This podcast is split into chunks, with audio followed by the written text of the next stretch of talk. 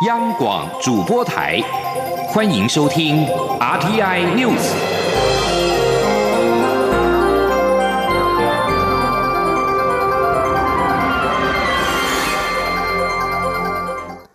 各位好，我是主播王玉伟，欢迎收听这节央广主播台提供给您的 RTN News 新闻。首先带您关注立院动态，立法院八个常设委员会今天举行召委选举，占有人数优势的民进党在各委员会笃定各有一席召委，而国民党则是保住四席。而民进党这一次采取绿白合作的策略，礼让一席召委给民众党，换得民众党在其他委员会的支持，取得抽签，希望斩获。更多赵伟席次，不过民进党最后仍不敌签运不佳，权位抽中，仅维持八席赵伟，而国民党则是拿下七席。民众党在民进党的奥援之下，则首度攻下有一席赵伟。前天记者刘玉秋的采访报道。立法院八个常设委员会举行招委选举，将选出十六席招委。根据委员会的名单，具有人数优势的民进党团确定八个委员会至少都能拿下各一席招委，国民党则保住四席，而剩下的四席招委则取决于民众党与实力的投票意向。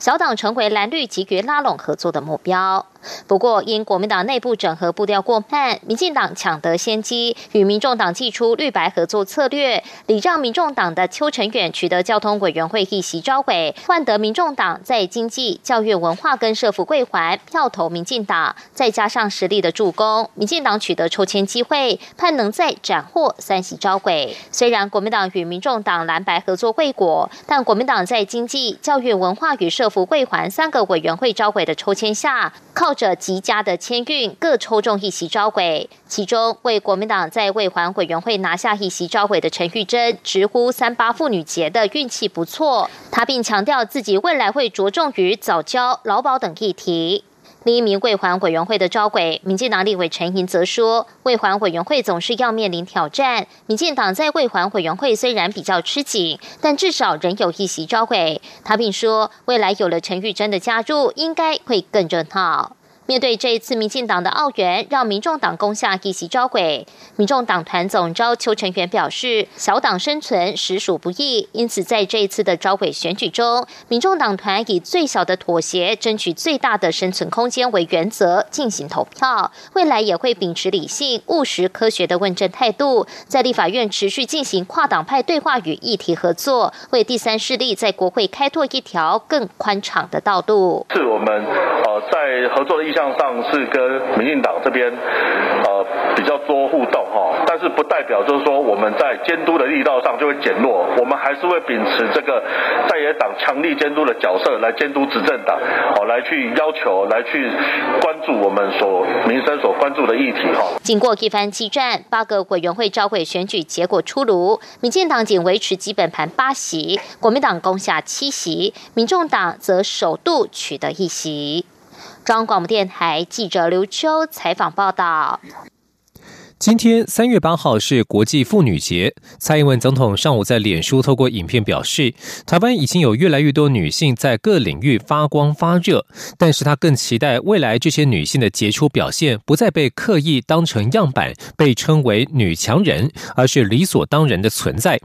蔡英文总统也希望未来政府的典礼活动礼宾人员不再只有单一性别，要致力打破性别的刻板印象。前天记者欧阳梦平的采访报道。今天是国际妇女节，蔡英文总统上午在脸书透过影片祝大家妇女节快乐。总统表示，这几年来，在台湾各领域都有许多认真坚毅的女性，透过坚持和勇气，打破僵化的樊篱。从军官、警官、消防员、防疫期间的医护团队、裁剪人员、药师到药物研究人员。都可以看到女性的身影，在科学、运动、商业及政治领域，也有越来越多女性发光发热。但她更希望的是，未来不再看到“女强人”这个词汇。她说：“我心里有个更大的期待，那就是在每一个专业领域，女性杰出的表现不必刻意的被当成样板，而是可以成为自然的、理所当然的存在。我也希望有那么一天。”翻开报章杂志，不会再看到“女强人”这个词汇，正如同我们从来不会看到“男强人”这三个字。总统表示，政府也会以行动带头突破性别刻板印象，实现性别平权。他并指出，许多改变都是从很微小的地方开始，例如从二零一六年起，国庆典礼的礼宾人员就不叫金钗，而是男女都有，因为这不是哪个性别的专利，女性不会只有一种形象。他也希望政府未来的大型典礼、开幕剪彩等活动，礼宾人员不要只有单一性别。总统最后鼓励女性勇于挑战、突破性别的框架，也祝福每位女性都能成为自己喜欢的自己，成为与众不同的自己。中央广播电台记者欧阳梦平在台北采访报道。继续关注财经消息。中华经济研究院今天公布，二月份台湾制造业采购经理人指数 PMI 为百分之六十三点二，指数回跌一点九个百分点；非制造业采购经理人指数 NMI 则是百分之五十二点一，也下跌了二点九个百分点。中经院分析，二月份碰到过年及二二八连假，工作天数较少，指数相对收敛。但是厂商对于未来半年的展望，持续创下指数创编以来最快扩张速度。前天记者杨文军的采访报道。中经院八号公布，二月台湾制造业采购经理人指数 PMI 为百分之六十三点二，连续八个月扩张，但指数回跌一点九个百分点。非制造业采购经理人指数 NMI 为百分之五十二点一，连续九个月扩张，但也下跌二点九个百分点。中经院院长张传章分析，二月碰到过年及二二八连假，工作天数较少，新增订单、生产数量等相关指数相对收敛，但指数都维持扩张。厂商对未来半年展望，更持续创指数创编来最快扩张速度。他说：“呃，全球的这个经济，世界各国都纷纷调升那个啊经济成长的预测值。那第二个的话，因为大多很多的国家都已经开始。”施打疫苗啊，整个疫情的不确定性啊也有啊这个缓解的现象。那最重要，我们在电访的时候啊，厂商还是啊反映啊这个订单满手啊，所以对未来的景气啊是相对的看好。我想啊这个并没有矛盾，我还是强调。你要去分现在跟对未来。值得注意的是，全球航运缺柜导致交期拉长，以及二月美国德州极端气候导致原油及石化产品的供给失衡，供应商交货时间、制造业原物料价格指数都创指数创编来最快扩张速度。对于这是否代表未来物价将开始上涨、出现通膨的现象，张传章说，目前物价看起来没有大幅上涨。主机总处也预估，今年消费者物价指数。CPI 约成长百分之一，物价是否会持续性的大幅上涨，还需要持续观察。中央广播电台记者杨文军台北采访报道。关注两岸关系。国策研究院董事长田宏茂在今天上午受访表示，美中关系有可能进一步改善，加上中共二十大将于明年举行，因此他认为我方应该在今年采取一个比较乐观的态度来看待两岸关系。以民间智库的角度而言，他期许两岸关系今年会有较为正向的进展。前天记者王兆坤的采访报道。中国两会正在召开，相关涉台言论对两岸关系的影响持续受到关注。国策研究院董事长兼院长田宏茂表示，美国拜登政府上任后对于美中关系的发言调子跟以前不太一样，美中关系可能会有进一步改善。在此大环境之下，蔡英文总统春节前的谈话可以解读是一种善意的表示。除大环境之外，田宏茂认为，中共二十大明年举行，相关情势或将更为严峻，所以期许今年两岸之间能有一些进展。他说：“我们才觉得说，也也许今年呐，我们应该采取一个比较乐观的态度啊，来看两岸关系的发展啊，希望会有一个比较正向的一个呃进程了哈。毕竟明年。”是中共二十大，今年如果两岸没有办法哈打开双方面的一些沟通啊，那可能明年啊接近二十大的时候啊情势会比较困难，所以也是一种期许的哈啊，我们是从一个民间智库的观点来来说话的，没有代表官方的意见啊。两会相关涉台言论里，最新说法是中国外长王毅的“一中”原则是中美关系政治基础，两岸必须统一。台湾智库咨询委员赖宜中受访表示，王毅的话是讲给美国听的，因为拜登政府上任后，中国向美方强调新疆、香港、台湾三条新红线。不过，白宫日前公布的拜登国家安全战略临时指南。没有提到一中政策三个公报，而是实质指出台湾是美国关键的经济与安全伙伴。由此而言，中国现在的做法应该是发现拜登政策不如中国的预期，因此重新回到对美采取较强硬对抗立场。中央广播电台记者王兆坤台北采访报道。在区域安全方面。美国国务院七号表示，根据一项双边达成的协议，南韩将增加对美军驻防经费的支出，解决双方在川普执政时陷入的僵局。这项为期六年的特别措施协定将取代已经在二零一九年底到期的前协议。自从首尔当局提出多支付百分之十三的军费，一年总共约达十亿美元的提议，遭到美国前总统川普拒绝。并且喊价到五十亿美美元之后，两国分摊军费的谈判就陷入僵局。不过，南韩外交部指出，在完成内部通报程序之后，双方将会公开宣布并举行暂时性的签署仪式。南韩决心将快速签署这项新的协议，以化解双边一年多以来的真空状态，为强化同盟关系做出贡献。美国总统拜登上任之后，誓言要振兴美国同盟，并且打造团结阵线来抗衡俄罗斯、中国和伊朗构成的挑战。也门叛军青年运动七号对沙地阿拉伯石油工业的心脏地带发射无人机及飞弹攻击，包含沙国国家石油公司位于石油出口重镇拉斯坦努拉的一座设施。利雅得当局声称这是对全球能源安全一次失败的突袭。已经与沙国联军交战长达六年的青年运动宣称发动这项攻击行动，并表示他们攻击了沙国达曼、阿希尔以及吉赞等其他城市的军事目标。沙国国防部长表示，这架武装无人机遭到拦截，并在抵达目标之前就遭到摧毁。两起攻击都没有造成人员及财产上的损失。这些在七号遭到攻击的地点是沙国国家石油公司多数生产及出口设施的所在地。二零一九年，沙国也曾经疑似遭到伊朗的攻击，当时使得沙国被迫暂停超过一半的原油出口，并导致油价大幅上涨。不过，伊朗当局矢口否认。继续将焦点转到欧洲的王室，英国哈利王子娇妻梅根在七号播出的美国名主持人欧普拉的访问当中表示，他和哈利在正式的大婚典礼前三天就已经秘密完婚，而且皇室曾经对他儿子的肤色感到忧心。根据七号在美国播出的内容，梅根说，在婚礼前三天他们就已经结婚了。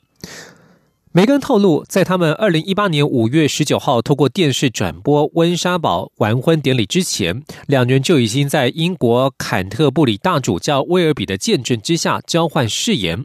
梅根说，婚礼的公开展示是为了全世界，但是他们希望有属于自己的婚礼。而身为非裔美国人的梅根还说，在她怀孕的那几个月，英国皇室家族一直谈论有关这个孩子会不会获得安全。不会获得安全保护，不会被授予头衔等事情，以及对雅气出生之后肤色可能有多黑的担忧。此外，梅根在访问当中也断然否认他和哈利结婚之前曾经令嫂嫂凯特哭泣的传闻。梅根还说，实际上是发生相反的事情，是凯特对某事感到不满，是他做的，但是他道歉了。梅根并且说，这起事件是他和皇室家庭关系的转捩点。在这一段专访播出之前，英国女王伊丽莎白二世七号晚间播出的大英国协日演说当中表示，民众在试炼的时刻必须和家人亲友保持联系，强调团结精神。以上新闻由王玉伟编辑播报。我是指挥中心疫情监测组组长周志浩。校园请落实防疫措施，请家长注意，孩子发烧或身体不舒服时，赶快就医，并且在家休息。也请大家共同配合，保持教室通风。使用空调时，对角要各开一扇窗。餐点分配，请由固定人员执行。打赛前，请量测体温，清洁双手，佩戴口罩。搭乘学生交通车或大众运输时，也请记得佩戴口罩。有政府，请安心。资讯由机关署提。这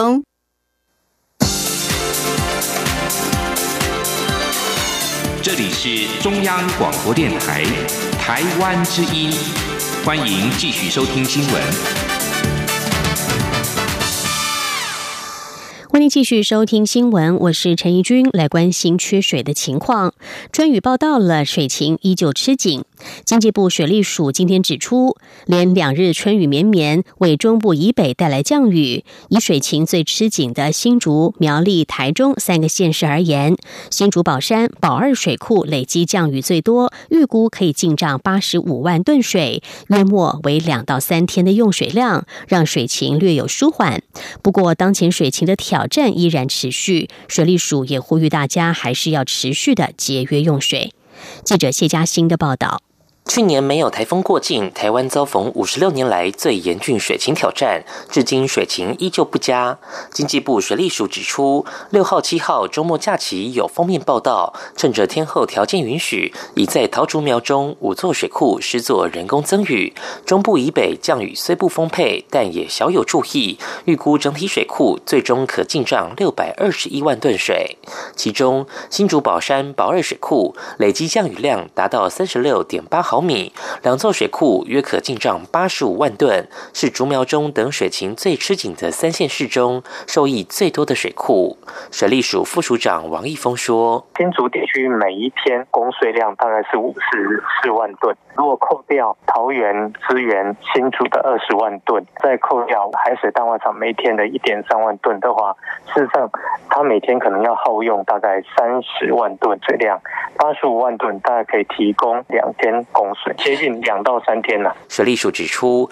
苗栗的永和山明德水库预估可进账三十五万吨水，而桃园石门水库则进账较多，有两百三十万吨。尽管水情稍有舒缓，水利署也强调，目前水情依旧严峻，各界仍要例行节水。而气象局预测，本周也将有封面报道。虽然水汽可能会比前波封面少，但水利署仍会紧盯天候变化，适时施作人工增雨。中央广播电台记者谢嘉欣采访报道：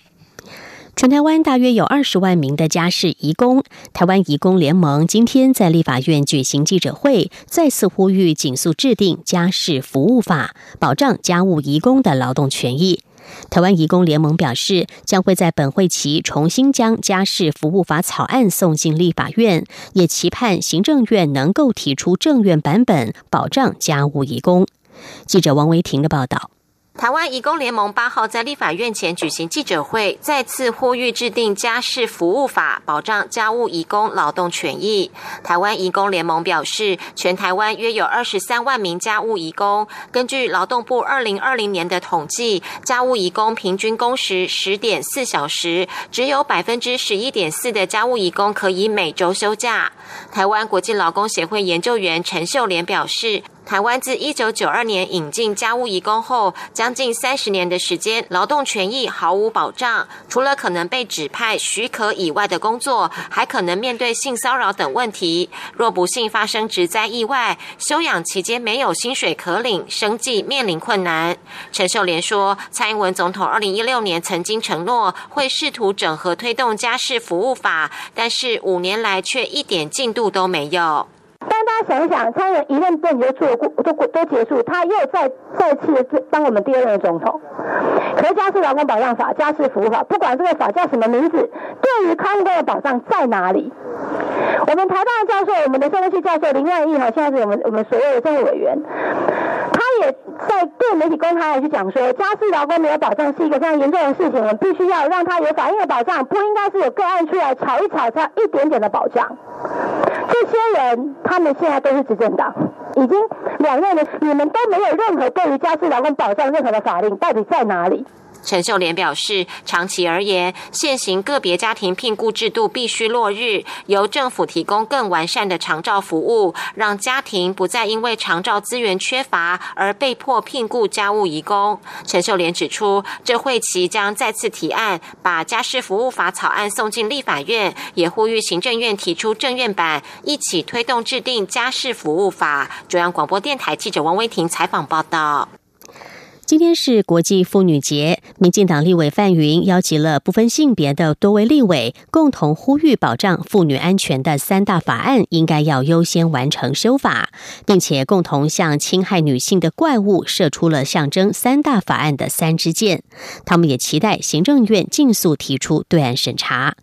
记者郑祥云、林永清的报道。三八妇女节。三八妇女节三大优先法案，三大优先法案保障妇女权益，保障妇女权益。民进党立委范云八日与十多位关心女权的立委公民团体在立法院举办记者会，以跟踪骚扰防治法、未经同意散布性私密影像防治条例及性别工作平等法修法三支箭，射向危害女性人身安全的大型怪物。范云指出，从一九九七年性侵害犯罪防治法开始，台湾女性权权益立法已历经二十四年，但性别暴力的被害人仍有高达九成是女性。希望透过民间与立委的力量完善法律。范云说：“但到今天，从一九九七年第一部完整的法案到现在二十四年哦，虽然台湾我们常说我们是全世界性别平等的优等生，我们是第六名，可是呢，我们去考察发现，关于性侵害、性骚扰跟性别暴力的案件。”受害者还是以女性居多。男性立委庄敬成表示，相关三大法案他都有参与联署。自己刚刚当上爸爸，看到妻子从怀孕、生产到返回职场遭遇的种种困难，让他体认到这些压力都不是男性所能想象的。因此，特别着力于性别工作平等法的修法，期待无论男女都能透过修法顾及工作与家庭。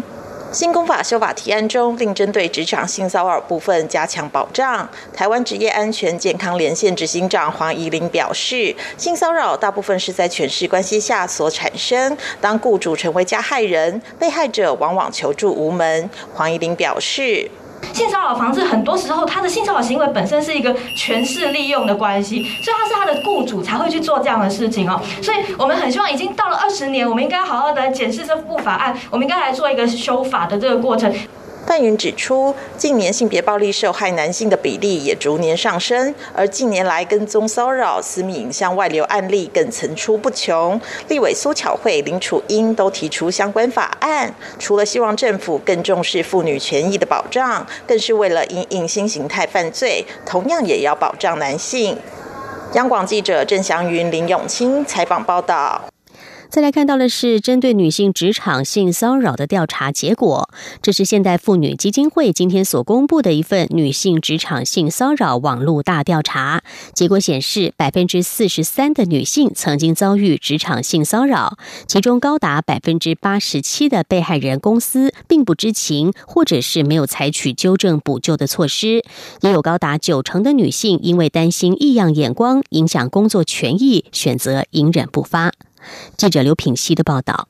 近来性骚扰事件频传，引发社会关注。现代妇女基金会八号上午举行记者会，公布女性职场性骚扰网络大调查。根据网络回收的一千零五十七份女性问卷，调查结果显示，百分之四十三的女性曾遭遇职场性骚扰，而且并非一般外界所以为的开开黄腔居多，而是以肢体性骚扰占最多，比例达百分之六十四，包含搂肩、摸头、拥抱、拍臀等行为。其次才是言语性骚扰，占百分之六十一。例如话题跟性有关，涉及性别歧视等。至于眼神打量、不受欢迎的追求、散播跟性有关的影音图文等性骚扰，则占百分之三十七。不过，根据这些曾遭受性骚扰的女性受访者表示，事件发生后，公司没有采取立即纠正补救措施的比例高达百分之八十七，其中百分之六十四的被害人因为有所担忧而没有告知公司，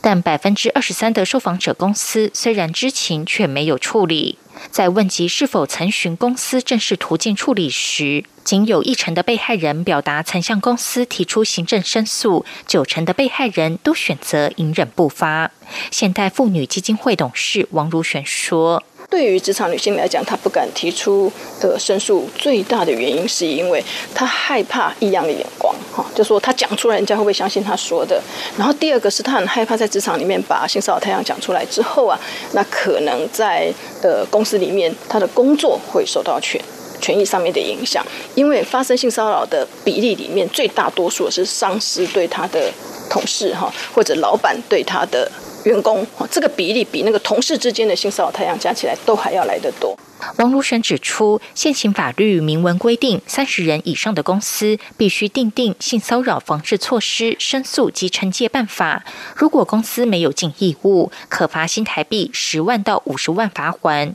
主管机关还可以公布企业负责人的姓名，直到改善为止。但即便有这样的法律规定，台湾的职场文化跟潜规则，常迫使被害人不敢提出申诉。他呼吁主管机关必须站出来，要求企业落实。央广记者刘聘熙在台北的采访报道。在国际妇女节的这一天，也要来关心面临同婚的儿童权益。联合国儿童基金会公布的一项新的分析指出，COVID-19 对部分国家女性带来巨大影响，可能会导致在这十年之内多出一千万个同婚案例。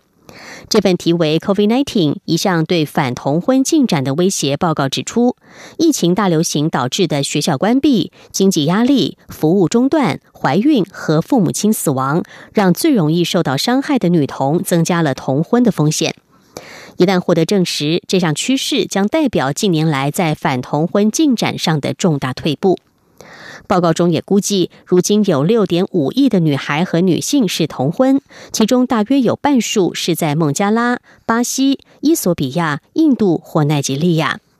联合国儿童基金会执行主任福尔表示，COVID-19 让数以百万计的女孩原本已经艰难的处境变得更加严峻，面临经济困境的家庭也可能企图把女儿嫁掉，以减缓财务负担。福尔呼吁各国重启校园、落实法律改革，在提供保护家庭措施之际，确保他们能够取得卫生和社会服务的管道。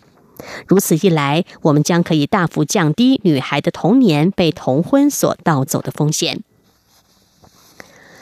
根据发行社报道，瑞士七号以些微的差距通过了禁止在公众场所蒙面的公投案。这个决定被支持者认为是对抗激进伊斯兰的一座堡垒，但是被反对者批评这是种族歧视。根据官方结果显示，有百分之五十一点二的投票者支持了这项提案，投票率为百分之五十点八。在这项被称为“反罩袍公投”之前，瑞士已经对此议题争论了多年，而其他的欧洲国家也实施了相似的禁令。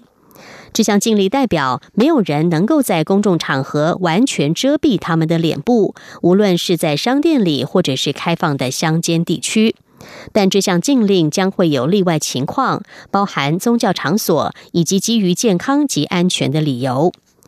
这项公投案的主要推手、右翼民粹主义的瑞士人民党主席齐萨对于这项结果表示高兴。他说：“我们一点都不希望激进伊斯兰出现在我们国家。”不过，大约有一百五十名反对这项禁令的民众在首都伯恩的瑞士国会外抗议。在欧洲各国当中，瑞士的邻国法国及奥地利已经禁止完全蒙面。其他已下达禁令的还有比利时、匈牙利以及丹麦。有几个欧洲国家则在特定情况下禁止完全蒙面，像在学校、大学等场所。瑞士政府及国会先前也都反对这项全国性的禁令。罗马天主教教宗方济各七号在造访伊拉克的最后一夜，会见了已故叙利亚男童亚兰的父亲。亚兰一家当年搭船逃离遭到战争蹂躏的故乡，船只却不幸覆没，仅亚兰父亲一个人幸存。二零一五年，亚兰已经没了气息的弱小身躯被海浪冲上了土耳其的沙滩，浮尸海滩的照片曝光之后震惊全球，也成为移民苦难的象征。法新社和路透社报道，八十四岁的教宗方济各七号结束访伊的最后一场公开活动之后，在伊拉克北部库德族自治区的首府阿比尔会见了亚兰的父亲库迪。教廷声明指出，教宗和库迪谈了很久，倾听一位痛失至亲父亲的痛苦。声明还说，库迪感谢教宗关心这场悲剧和所有寻求体谅、和平与安全、冒着生命危险远离家园的那些移民。以上 T N News 由陈怡君编辑播报，谢谢收听，这里是中央广播电台台湾之音。